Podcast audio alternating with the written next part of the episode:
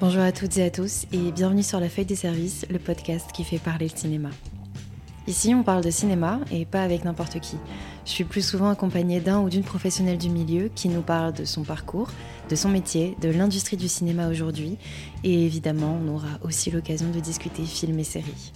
Qu'est-ce qu'on fait quand on est un machiniste? Qu'est-ce que l'étalonnage? Est-ce que le best boy est réellement le meilleur garçon? Et quand on parle de script, est-ce qu'on parle du scénario ou on parle d'une personne? Bref, dans ce podcast, on essaie de comprendre pourquoi il y a autant de noms dans les génériques de fin des films. Je m'appelle Alix de Zomer et je suis la créatrice et hôtesse de ce podcast. J'ai créé la feuille de service en ayant en tête les personnes qui, comme moi, ont eu des envies de cinéma sans pour autant savoir par où commencer et par quelle porte entrer dans le milieu. Depuis, j'ai côtoyé tellement de gens différents avec des parcours et des goûts hétéroclites que j'ai vite compris qu'il n'y avait pas qu'une seule manière de rentrer dans cet univers. Il y en a des milliers, une unique pour chaque personne. Alors j'ai eu envie de m'asseoir à une table avec un café et discuter avec ces gens passionnés.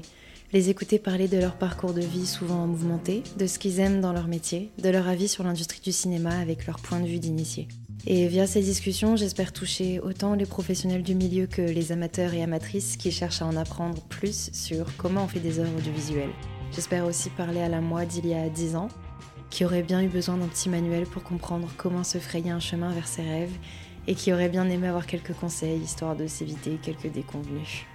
La première saison a été enregistrée en France avec des professionnels évoluant dans l'industrie cinématographique et audiovisuelle française, mais depuis j'ai déménagé à Montréal, au Canada, et j'y continue donc le podcast en ouvrant les horizons sur les centaines de possibilités qui offre le milieu du cinéma et de l'audiovisuel.